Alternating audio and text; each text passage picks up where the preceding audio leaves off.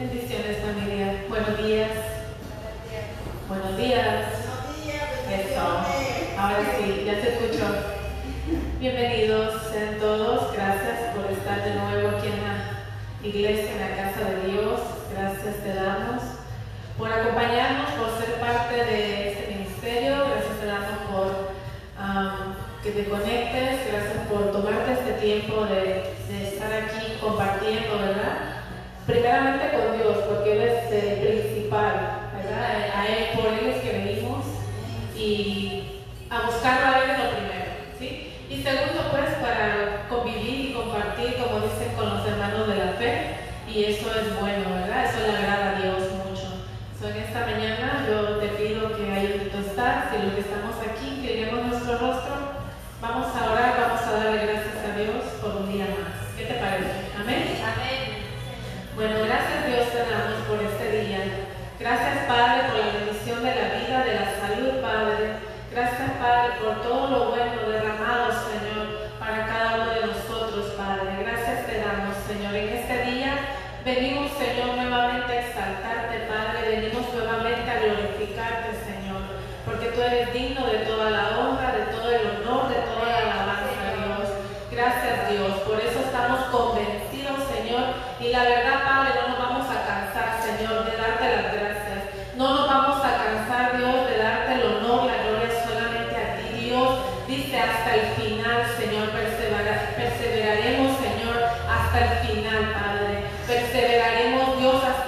ver, Señor, la gloria tuya, Padre, en nuestras vidas, Señor, hasta ver tu rostro, Padre. Esa es meta, Señor. Que un día, Padre, lleguemos, Señor, ante ti, ante tu presencia, Jesús, y poder contemplar tu rostro, Dios, y poder, Señor, mirar la hermosura de tu, de tu rostro, Dios. Esa es nuestra meta, Dios. Eso es, Señor, y también es, Señor, ver nuestro propósito aquí en la tierra, Dios. Te rogamos en este tiempo, Dios, que si hay alguna persona, Dios, en esta hora, Dios, que esté en falta de fe o quizás está, Padre, en tristeza, Dios, en miedo, en depresión, Señor, te pedimos, Señor, que en esta hora tú derrames tu Espíritu Santo, Señor, a toda persona, Dios, que estamos pasando, Dios, o que están pasando, Señor, algún problema, Dios, sea familiar, sea espiritual, sea económico, sea emocional también, Dios, en el nombre de Jesús, Señor. Ten misericordia, Padre, de los que están sufriendo en este tiempo, Padre, en el nombre de Jesús, Dios. Y los que estamos aquí, Padre, venimos a exaltarte, venimos a adorarte, venimos a decirte gracias y venimos a decirte gracias por la libertad que tú has puesto en nuestra vida, Señor. Gracias porque nos has hecho libres, Padre. Nos has hecho libres de, de toda atadura, Dios y todas las batallas que todavía tenemos, Padre, sabemos que por medio de la fe ya están ganadas,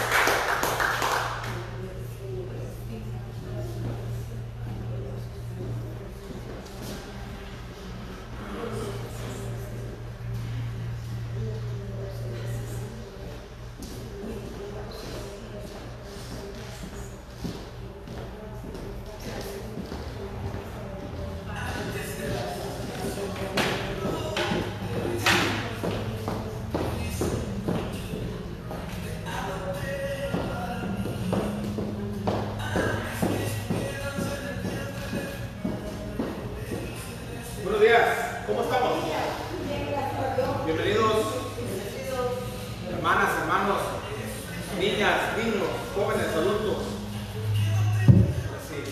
Todos sean bienvenidos. Ah, hola, Danilo, bienvenido. ¿Cómo estamos? ¿Bien? Y usted que nos, está viendo aquí en las redes sociales, Gabino, bendiciones para ti y tu familia. A cualquiera que esté en las redes sociales, bendiciones. Un aplauso, Señor, para empezar bien.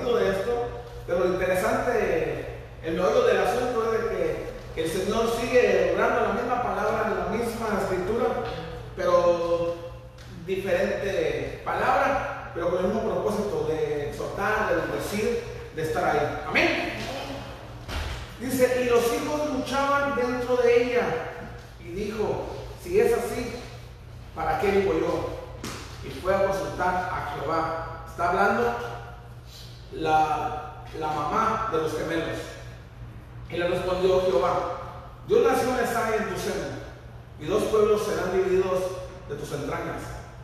Y un pueblo será más fuerte que otro pueblo, y el mayor servirá al menor. Cuando se cumplieron sus días para dar a luz, he aquí había gemelos en su vientre. Y salió el primero rubio y era todo velludo, como una peliza, y llamaron su nombre Esaú. Después salió su hermano, trabado su mano en el carcañal de Esaú, y fue llamado su nombre Jacob. Y era Isaac de edad de 60 años cuando ellos lo- cuando ella lo dio a luz. Hasta ahí me, me voy a parar. O sea que usted y yo que tenemos 50, 50 y tantos, podemos tener hijos. A los 60 años, este hombre tuvo a sus gemelos llamados, ¿cómo? Esaú y Jacob. Ok. De- desde un principio el Señor ya le había dicho a la mujer, primeramente, el padre de familia vio que no podía conseguir, quería hijos, quería descendientes, entonces se necesitaba porque Jehová, Jehová ya lo había prometido. Amén. Amén. A su papá, Abraham. Entonces, no miraban resultados. Y ya estamos hablando que era un señor de 59, 60 años. Entonces, al verse él, él pudo haber pensado que la promesa que se le había hecho a su padre Abraham estaba fallando. Algo no, no estaba bien. ¿Estamos? Y, y no quiero que empecemos a meternos, ¿eh? por favor, hay que poner atención para ir este, el contexto a donde quiero llegar. Es, es necesario el contexto para llegar al texto, a lo medular del, del servicio. ¿Sí o no? Entonces, la, la- la mujer dijo, bueno, si, si va a haber así, si va a haber este, problemas entre ellos, dice, ¿para qué llevo yo? Como pensando, no sabes qué, mejor yo voy a morir y, simplemente aborto la, la bendición que en su momento fue.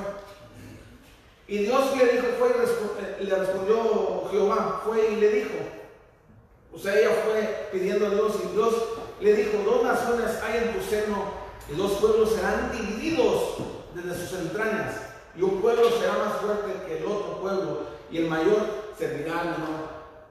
Desde antes que naciesen, ya desde ahí ya estaban peleando y eran enemigos, ¿sí o no? Entonces, uno como padre, usted como madre, sabe usted de que lo peor de lo que le puede pasar, bueno, yo que tengo hijos ya grandes, de 23 y 20 años, ah, que han discutido, sí, como cualquier otra familia. Entonces, cuando uno está en medio, no haya para dónde qué hacer, ¿verdad? Entonces, es complicado. eh, y desde ahí empezaron, ella dijo, ¿sabes qué? Si va a haber problemas muy, muy fuertes, mejor, ¿para qué vivo yo? No quiero ver eso. Entonces, dice así, el 27, y crecieron los niños, Esaú fue diestro en la casa, hombre del campo, pero Jacob era varón quieto que habitaba en las tiendas. Y llamó Isaac a Esaú porque comía de su casa, mas Rebeca amaba a Jacob. Y hizo Jacob un potaje y volviendo Esaú del campo, cansado, dijo a Jacob, te ruego que me des de comer ese guiso rojo, pues estoy muy cansado. Por tanto, fue llamado su nombre Edom. Y Jacob respondió, véndeme en este día tu primogenitura. Estaba negociando ya algo que el mismo, el hijo menor sabía que era algo muy importantísimo ante los ojos de Dios, que era algo sagrado. Entonces, el hombre que era diestro en la casa, obviamente, este, yo creo que uno como hombre, yo, yo voy a dar por mí. Cuando mi mujer está embarazada, Dios, pues, yo no sé, yo creo que nos pasa a todos los hombres, que queremos que siempre el primogénito sea un niño, no sé por qué. Que sea niño, que sea niño. Yo quería para enseñarle fútbol. Y a- ¿me entiende? Para, empieza uno a, a decir, no, que yo quiero un niño para llevarlo para allá y para acá y bla, bla, bla. Entonces, así, ¿verdad? Este muchacho era diestro en la casa. Y su papá lo quería mucho, lo quería ahí. Dice que el otro era quieto.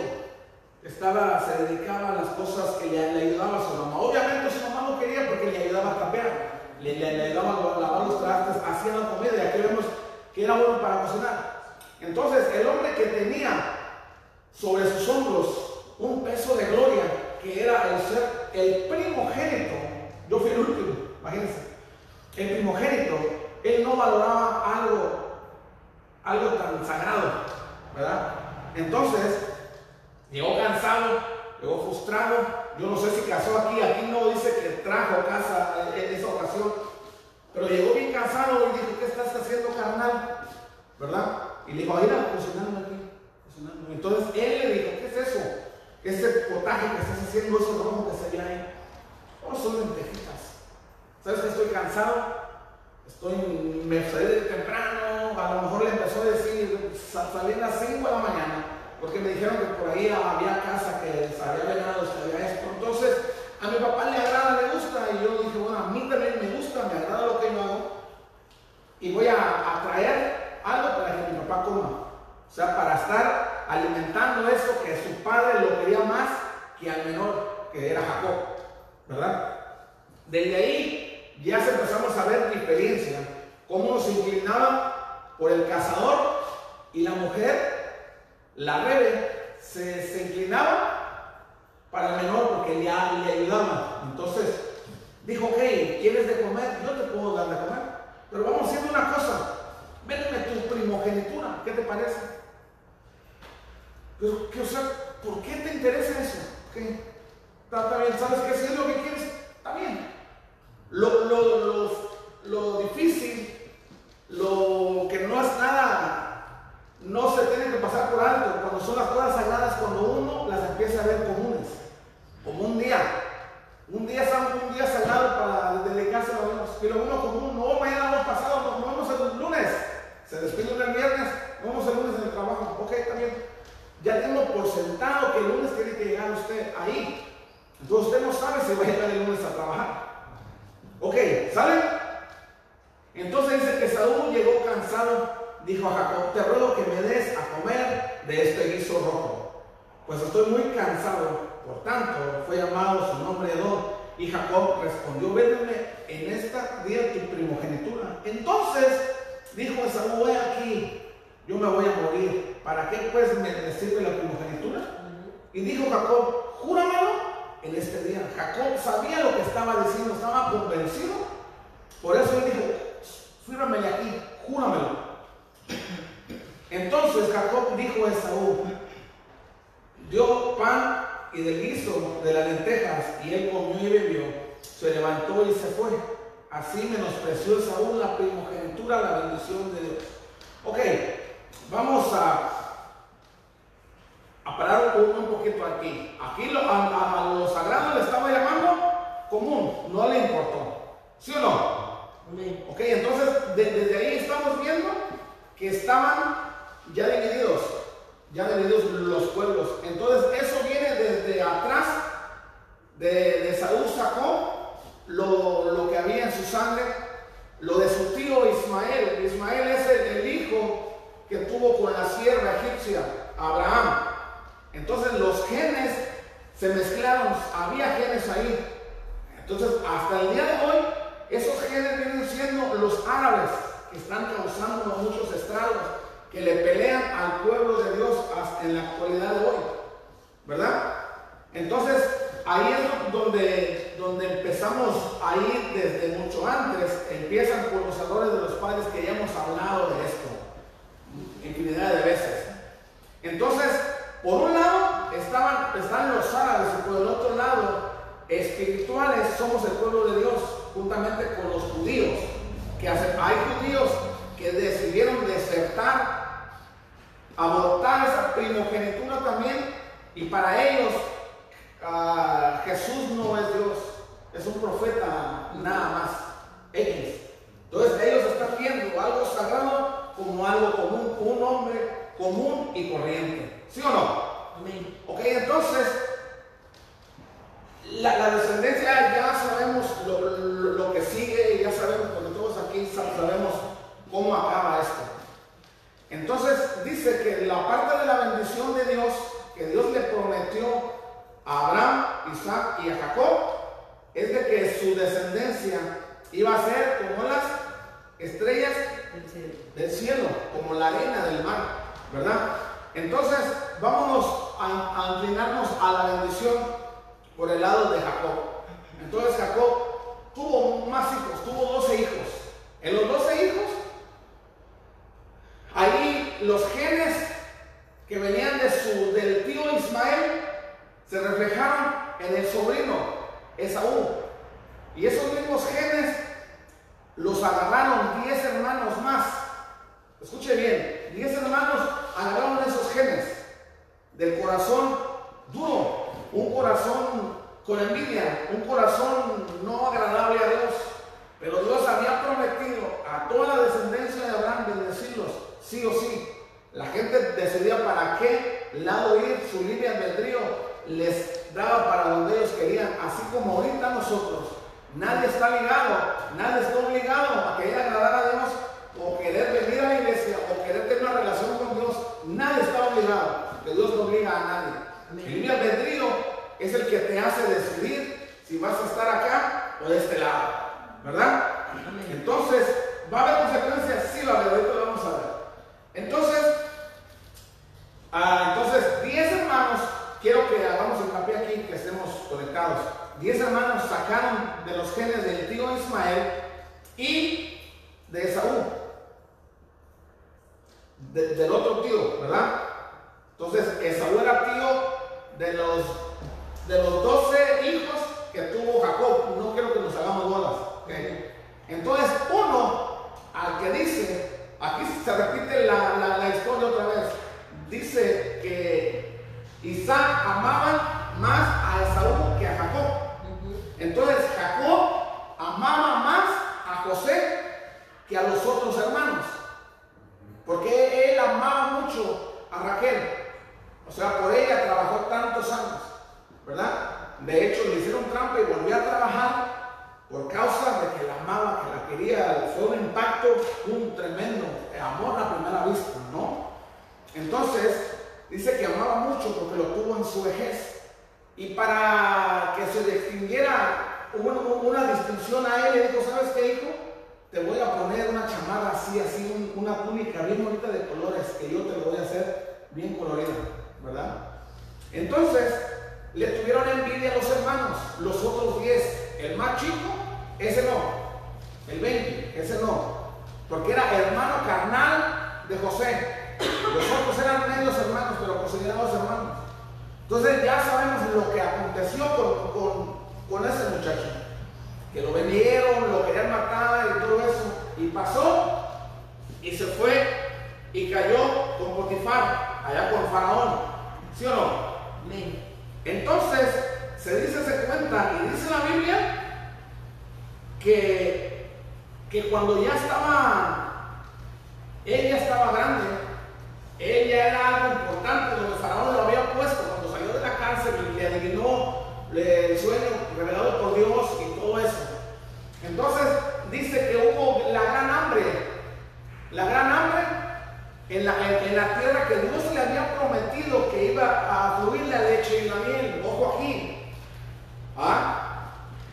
Hubo hambruna ahí. Entonces, aquel hombre bendecido, hijo de la promesa, Jacob, empezó a faltarle el trigo, el pan para comer. Entonces escuchó que en, el, en, en un, en un tal Egip- Egipto, que eran idólatras y todo eso, pero había bendición, ahí no había una, o sea, no, no con, concordaba como la bendición de Dios y el pueblo de Dios. Sí. Y entonces el pueblo opositor estaba siendo bendecido, pero él no sabía por qué. Entonces, cuando Dios trataba con, con el papá Jacob, está enredoso, pero quiero por, eso que pongan atención. Cuando Dios este, le revelaba a Jacob, ¿verdad? dice que por revelaciones, él cuando en la cabecera tuvo revelaciones y vio que dijo esto, suben y bajan ángeles. Esto es puerta de Dios y casa ahí donde estaba, ¿no? Entonces, dice que le revelaba muchas cosas. Ahora, ¿por qué no le reveló que su hijo aún vivía, que él vivió tantos años con una mentira que su hijo había muerto? Y él lo consideraba que estaba muerto. ¿Y por qué Dios no se lo dijo? ¿Por qué Dios no le reveló, sabes qué? Para de sufrir, como dicen por allá. Para de sufrir. Tu hijo vive, no está muerto. Imagínese el gozo que hubiera en este viejito, el gozo que hubiera sentido. Dice, de verdad, Dios, mi hijo vive. Pero Dios guardó silencio. Dios no le dijo, no le dijo ni al papá ni al hijo que su papá vivía al hijo. Entonces el hijo que viene siendo José, que estuvo, era hombre importante, era gobernador, no le había dicho que su papá aún vivía, él estaba preocupado por su papá y por su hermanito menor, por el Benji, por Benjamín.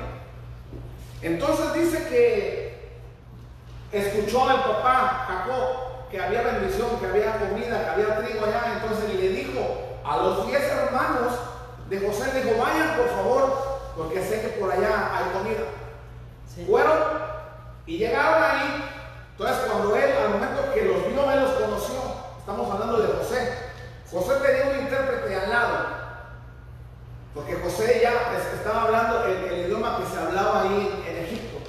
Pero él era hebreo, él hablaba hebreo. Entonces, cuando lo- los vio, los conoció, le dijo: A ver, a esos 10, vengan aquí, por favor.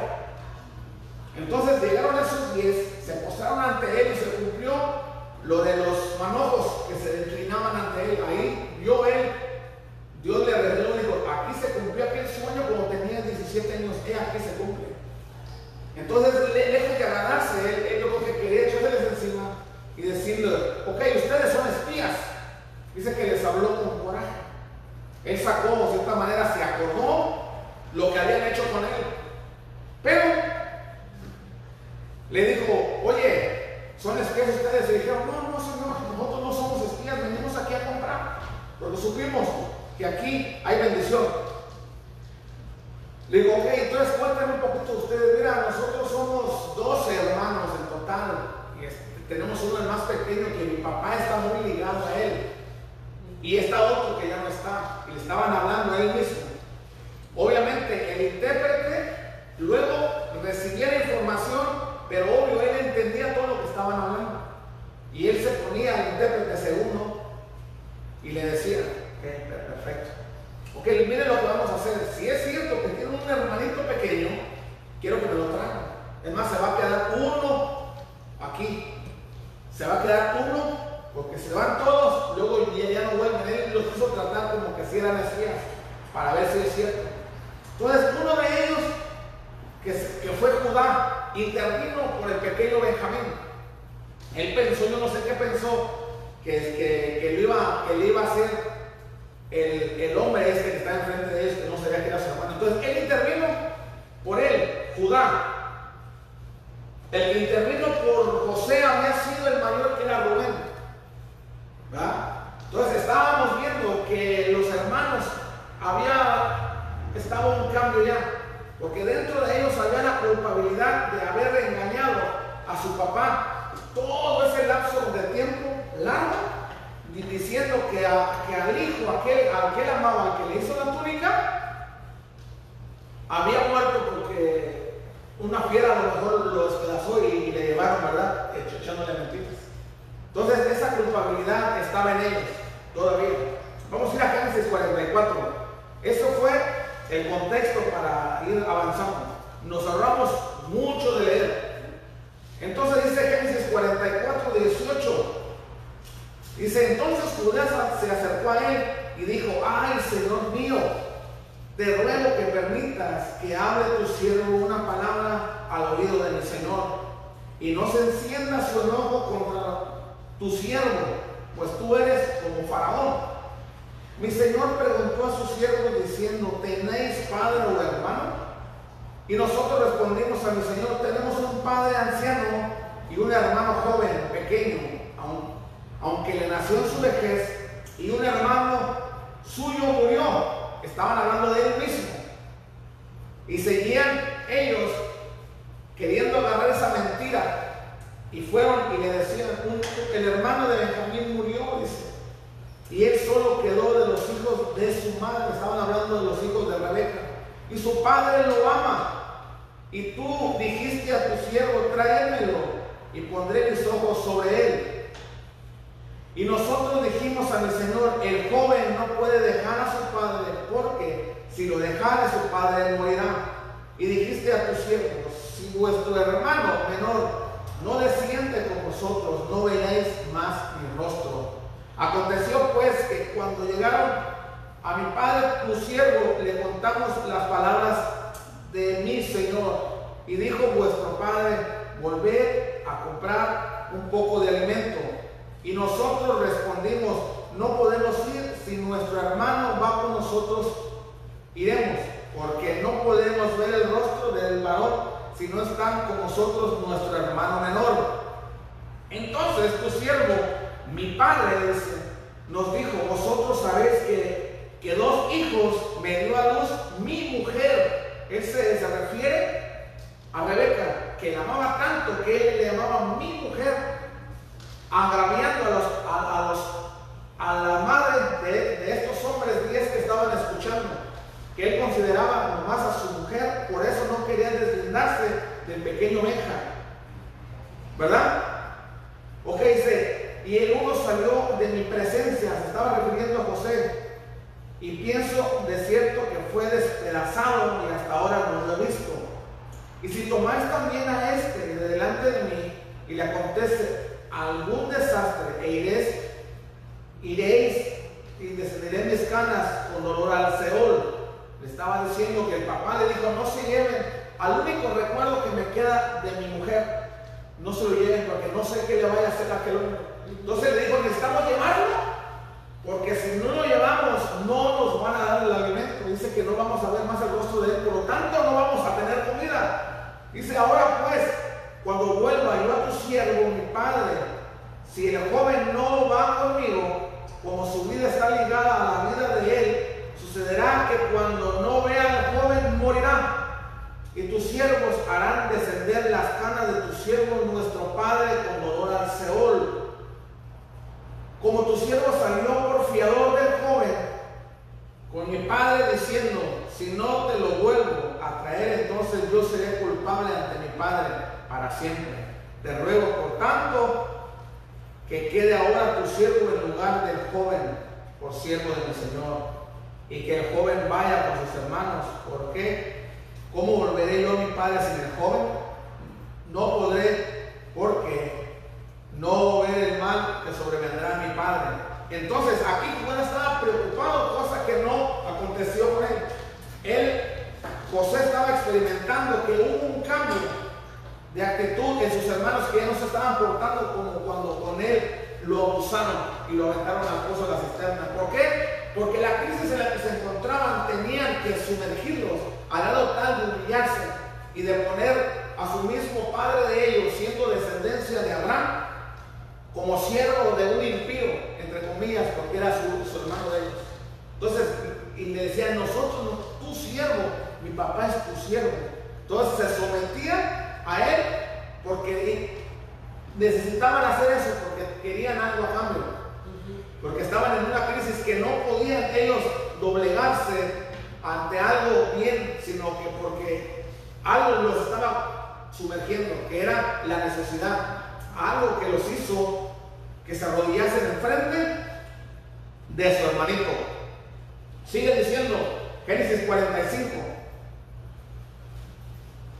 No, no podía ya José contenerse delante de todos los que estaban al lado suyo y clamó, hacer salir de mi presencia a todos y no, quede nadie con él. Al darse a conocer José a sus hermanos, entonces se dio a llorar a gritos y oyeron los egipcios y oyó también la casa de Faraón. Y dijo José a sus hermanos, yo soy José.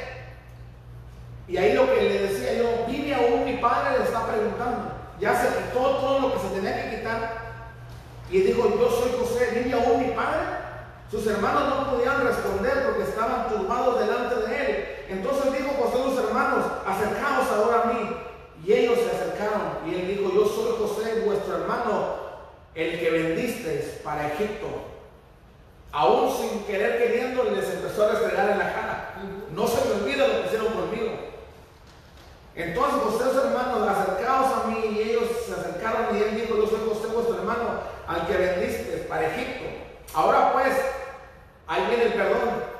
Ahora pues no os entristezcáis ni os pese de haberme vendido acá, porque para, para pre- preservación de la vida me envió Dios delante de vosotros. Pues ha habido dos años de hambre en medio de la tierra, aún quedan cinco años, el cual ni habrá, ni hará, ni, ni ni ciega, y Dios me envió delante de vosotros para preservar posteridad sobre la tierra y para daros vida por medio de gran liberación. Así que no me enviaste acá vosotros, sino Dios, que me ha puesto por padre del faraón y por señor de toda su casa, por gobernador de toda la tierra de Egipto. Ahí vamos a parar. Entonces, ¿qué le estaba diciendo? Ustedes me entregaron aquí. Entonces Dios dice en su palabra a ti y a mí, y a mismo José se lo aplicó aquí, que todo lo que acontezca en tu vida cotidiana te va a ayudar para bien. Dios lo promete eso, que todo lo va a revertir para bien. Entonces, habían pasado dos años que él estaba en el poder. Dos años.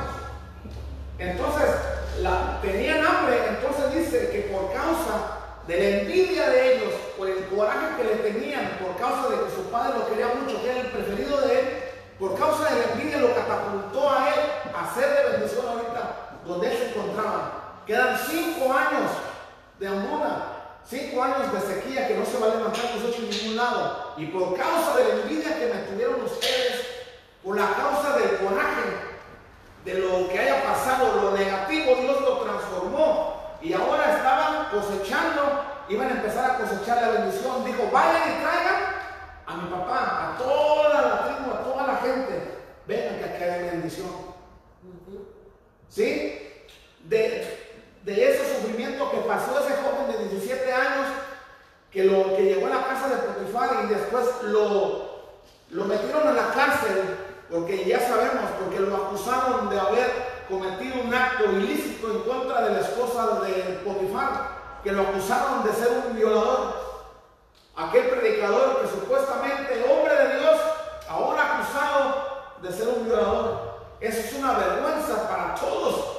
¿A quién le, va a gustar que lo acusen de algo tan penoso tan grave? Entonces pasó eso, pero dice que Dios no se apartaba de él, que Dios siempre estaba con él. Y donde él pisara en su entorno era de bendición. Aunque él estuviera sufriendo algo malo, pero los demás se beneficiaban de él Increíble las cosas. Increíble. ¿Cómo, cómo, es posible que el hombre de la bendición sufría, pero que se beneficiaban los que estaban alrededor, que no se merecían esa bendición? Pero Dios es grande, es poderoso, su misericordia es para siempre. Amén. Entonces tuvo que haber un sacrificado que aquí tocó, que era este muchacho joven.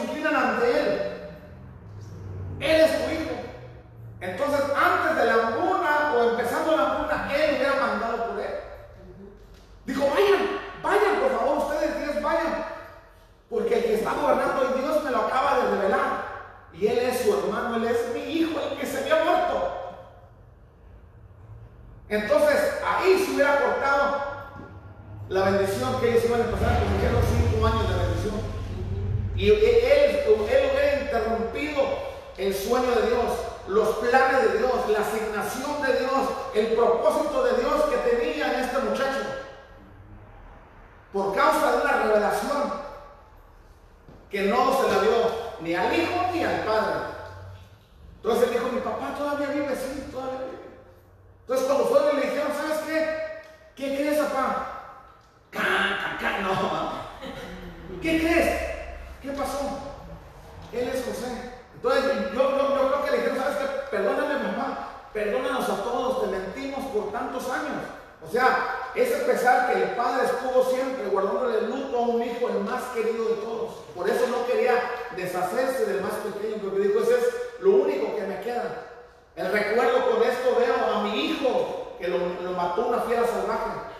Y recuerdo a mi mujer, a Raquel. Amén. Amén. ¿Sí o sí? Amén. Entonces, por ese lado de la bendición de Dios, del linaje que dijo Dios que iba a bendecir, se desvió, se inclinó a un solo lado, que fue por el área del lado de Jacob. Y por el otro lado, agarró, lamentablemente, los opositores del pueblo de Dios, que en ese caso Esaú decidió no caminar con Dios, ser frente a sus padres. Eso es delicado, es complicado. ¿Sí o no? Amén o no amén. Amén. Denle una aplauso al Señor. Amén.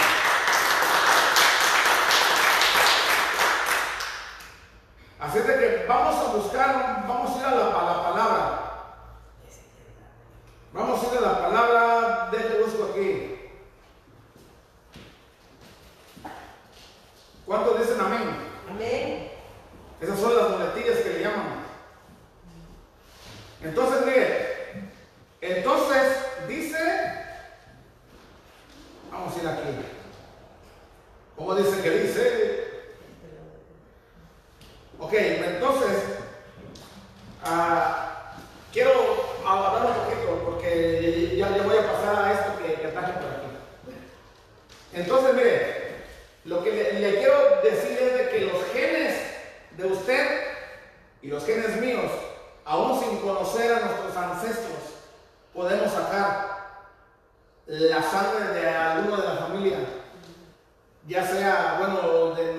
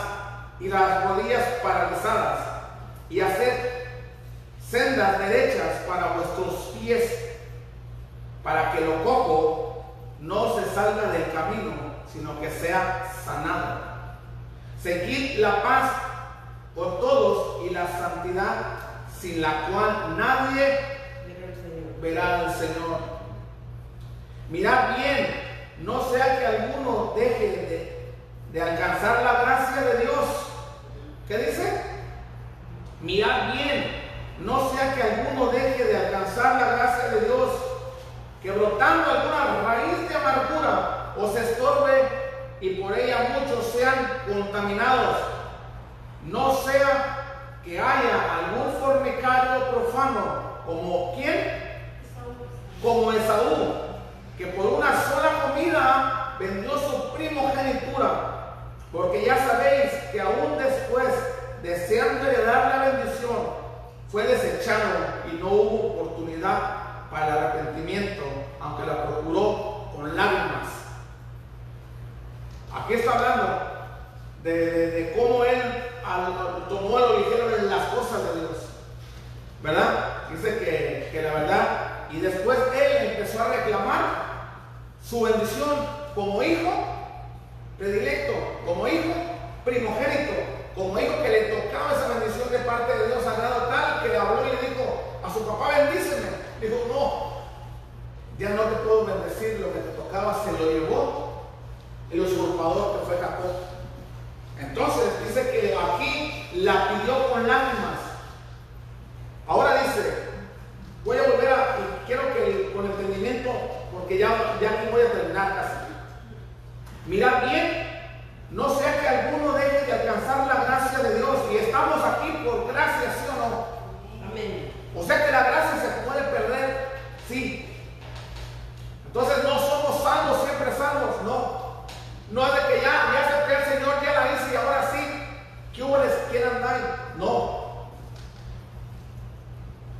Mirad bien, no sea que alguno deje de alcanzar la gracia de Dios, que brotando alguna raíz de amargura os estorbe y por ella muchos sean, ¿qué? Contaminados. Contaminados.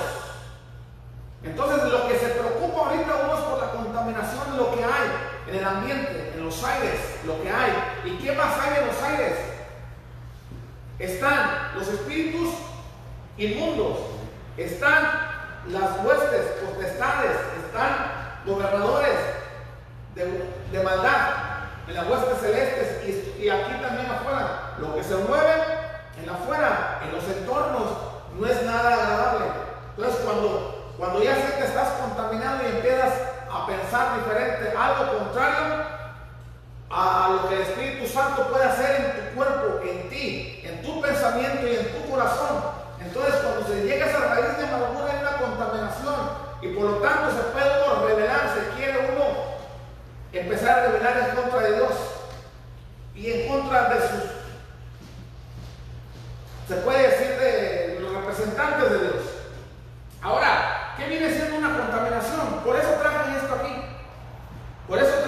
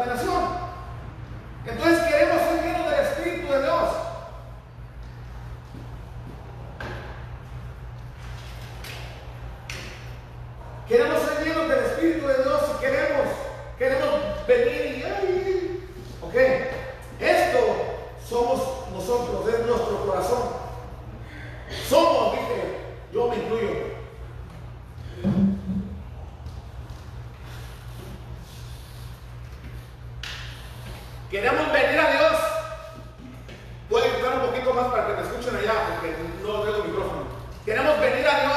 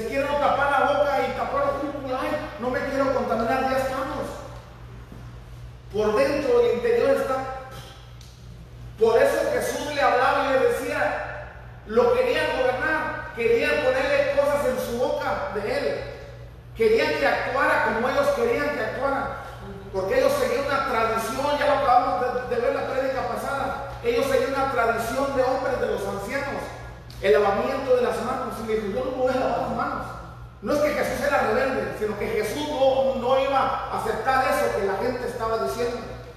Querían gobernarlo, querían estarlo siempre molestando. Y él dice, no, yo no voy a participar ahí, aunque me digan rebelde. Yo no voy a hacer esto, aunque qu- crean que no. ¿Por qué sanas? Si no tienes que sanar en el día de reposo, ¿qué? No me importa. Si eso piensan ustedes, yo estoy conectado con Dios. Y lo que ustedes ven, lo que ustedes ven, piensan que está mal, ok, está bien. Es que el demonio tiene, hace milagros por causa de los demonios, a grado tal que la gente hablando blasfemas en contra de él. Entonces querían que se sometiera al sistema. Él se negó a hacer eso. Hasta el día de hoy Jesús ha sido, es mal entendido, porque si se habla de Jesús se asocia con un líder religioso Jesús no es ningún líder religioso. Jesús es Dios, no un líder de una religión. Jesús es Dios sobre toda la creación. Él es el Padre, Él es el Hijo, Él es el Espíritu Santo, la Santísima Trinidad. Entonces, por lo tanto, Jesús hasta el día, al momento de hoy, es mal entendido por los que decimos que somos cristianos y tenemos una relación con Él. ¿Sí o no? Entonces, Jesús no es una religión. Jesús dice, dame, hijo mío, tu corazón, para ponerlo así. Esto es Dios, y lo que sale de Dios, de Dios dice que de Él mana la vida. Amén. De Él manan todas las cosas. Entonces, cuando nuestro corazón está contaminado y pretendemos ser llenos de Él, siempre vamos a estar así. Siempre va a, haber, va- va a haber una mancha, una raíz de amargura que está oculta por ahí en algún lugar de la estructura del corazón del interior de, de la persona. Entonces, por lo tanto, siempre va a haber ese pleito entre el espíritu y la carne. Nunca, nunca se- puede uno librar de todas estas cosas porque no ha llegado al trasfondo de las cosas porque no es uno genuino con Dios. Y siempre que quiere pretender llevar una vida, a la se va. Y no es así. Aquí dice, mirad bien que no seas algunos que dejen de alcanzar la gracia de Dios, que brotando alguna raíz de amargura os estorbe y por ella muchos sean contaminados. No sea que hayan algún fornicario o profano como Esaú, que por una sola comida vendió su primogenitura. ¿Por qué, vendes, ¿Por qué de repente uno vende la primogenitura? Porque uno se enfrenta una tentación en el pecado y lo hace que al cabo Dios me va a perdonar. Pero eso,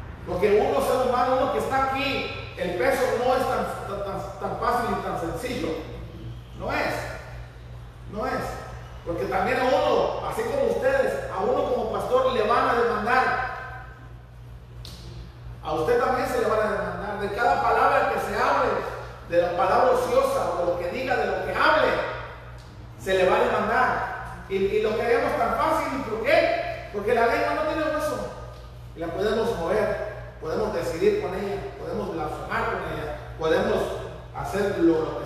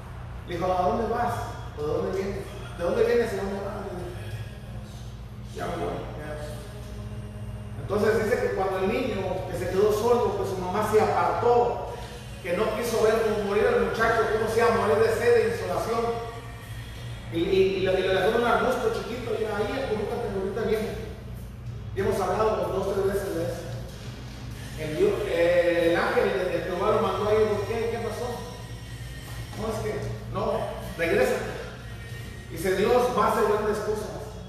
Dios prometió a la descendencia de Adán y por lo tanto, no estaba planeando ese hijo. Pero ok, por tus errores que cometiste, por los errores que hayan hecho, Dios sigue fiel, su, su palabra es fiel. Entonces, ellos no, no, no, no, no son de la, de- del linaje de, de Jacob, no. Ellos son los árabes ahorita, los que ahorita en este momento, en la actualidad, están en controversia, quieren acabar con el pueblo todavía.